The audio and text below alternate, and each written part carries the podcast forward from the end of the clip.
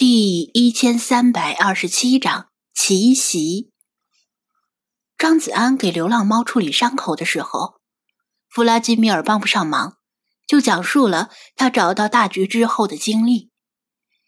他让其他猫搀扶着大橘从海边前往宠物店，然后自己继续寻找其他流浪猫司令。这条路不短，虽然。猫经常能翻墙头走直线，不用像人类一样绕路，但大橘本身并不擅长翻墙，更何况现在身体多处负伤，所以他们只能用走的。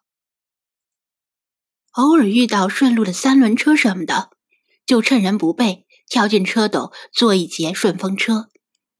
大部分时候车主没有察觉。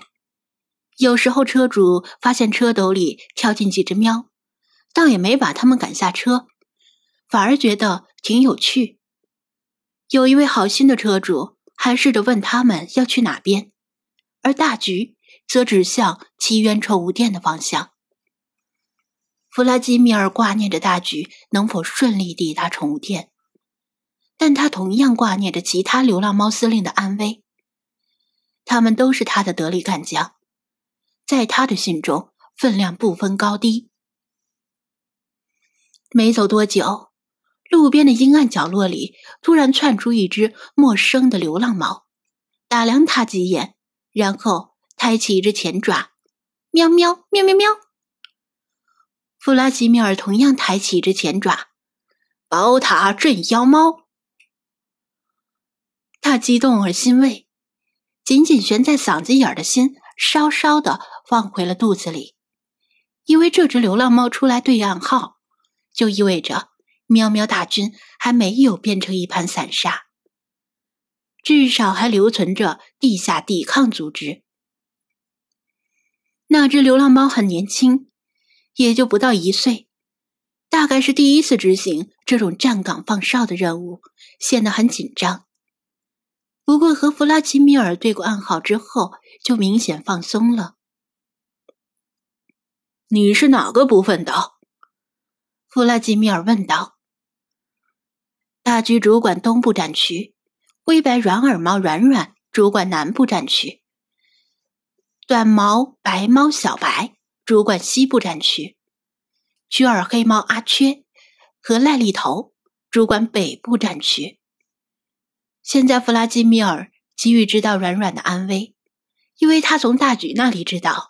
流浪狗是从滨海市东南的海滨方向席卷而来，那么首当其冲的就是东部和南部战区。他原本为了防止流浪狗的反扑，在东部和南部战区布下了最多的兵力，没想到还是没有撑住流浪狗的冲击，证明这次卷土重来的流浪狗非比寻常。至于北部和西部战区，因为隔着滨海市区，以目前的状况，羽翼未丰的流浪狗胆敢冲击人类的闹市区，那纯属自杀行为。所以北部和西部应该暂时安全，但也无法完全排除流浪狗长途奔袭、从远郊绕行的可能。流浪猫踌躇良久，不太清楚如何表达。最后，他举起一只猫爪，盖住自己的一只耳朵。少了一只耳朵，是黑猫阿缺。弗拉基米尔猜到了，流浪猫频频点头。带我去找他。弗拉基米尔松了一口气，虽然不是他最急于想知道安危的软软，但总好过两眼一摸黑的瞎找。说不定阿缺知道软软的下落。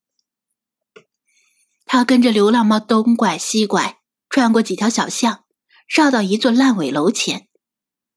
如果张子安在这里，肯定会认出，这正是以前他和菲马斯、老查、星海一起追踪猫神雕像时去过的那栋烂尾楼。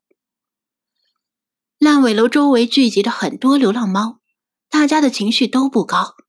有些身上也带着伤，他们中的很多人都认识弗拉基米尔，见他出现，立刻围拢过来，群情激动，就像是陕北老乡见到了红军。弗拉基米尔很纳闷，为什么大家会聚集在这里？因为这里的环境并不好，连人类都会小心的避开，只有那些想干坏事的人才会来这里。大家进来好吗？谁看见了软软、小白、阿缺、赖里头他们？他高声问道。群喵们乱成一团，谁都想说，结果是谁都表达不清楚。这时，几道影子从烂尾楼的二层相继跳下来。弗拉基米尔定睛一看，正是软软、小白、阿缺和赖里头。软软的身上有几道轻伤，但是已经开始愈合，没有大碍。而小白、阿缺和赖里头都没有受伤。原来流浪狗发动进攻之后，大橘的部队损失最为严重，在流浪狗的第一波冲击中就被打散了。而软软的南部战区因为屯兵最多，抵抗的更久一些。软软受到攻击的第一时间，就派出三只猫，分别给其他三个战区报警并求援。大橘自顾不暇，而小白的援军则从西方用最快的速度抵达。虽然仍然无法挽回南部战区的颓势，但至少可以掩护友军体面的撤退，最大程度保存有生力量。北边的阿缺和赖里头得到消息最晚，虽然马上派出援兵支援大局的东部，但为时已晚，东部战区已经兵败如山倒，他们只得回兵自保，收缩防线。弗拉基米尔与几位司令喵聚在一起，复盘了这次流浪狗反扑事件的整个过程。他们惊讶的发现，无论是从策划、行动时机、执行力度等各方向来看，这次行动都可圈可点。再加上犬类本身拥有的高度组织性和纪律性，如果不是站在对立面，真要集结点赞了。流浪狗没有选择对四大战区各个击破的方针。而是选择从东南两方面打开缺口。大部分流浪狗包夹围歼流浪猫，而少部分流浪狗精锐则以闪电战的方式长驱直入，试图找到流浪猫的指挥中枢，采取擒贼先擒王的斩首行动。前锋甚至一举突击到奇缘宠物店附近，还好。弗拉基米尔当时不在滨海市，而其他司令喵也分散在各处，所以没被流浪狗得逞。流浪狗精锐没有找到流浪喵的指挥中枢，眼见已经惊动了人类。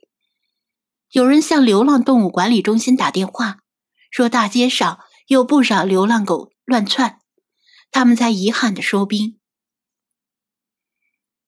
如此剑走偏锋的战术与方针，绝不可能是普通的流浪狗所为。弗拉基米尔心中了然，一个比猫神雕像更可怕的对手已经降临滨海市。猫神雕像再厉害，也无非是匹夫之勇，暗中做些上不得台面的鬼域勾当。但这次的对手。仅以战术层面而言，堪称与弗拉基米尔旗鼓相当。张子安听到这里，终于明白了他的意思。你是说，幕后指挥流浪狗反攻滨海市的，是另一只精灵？弗拉基米尔重重的点了点头。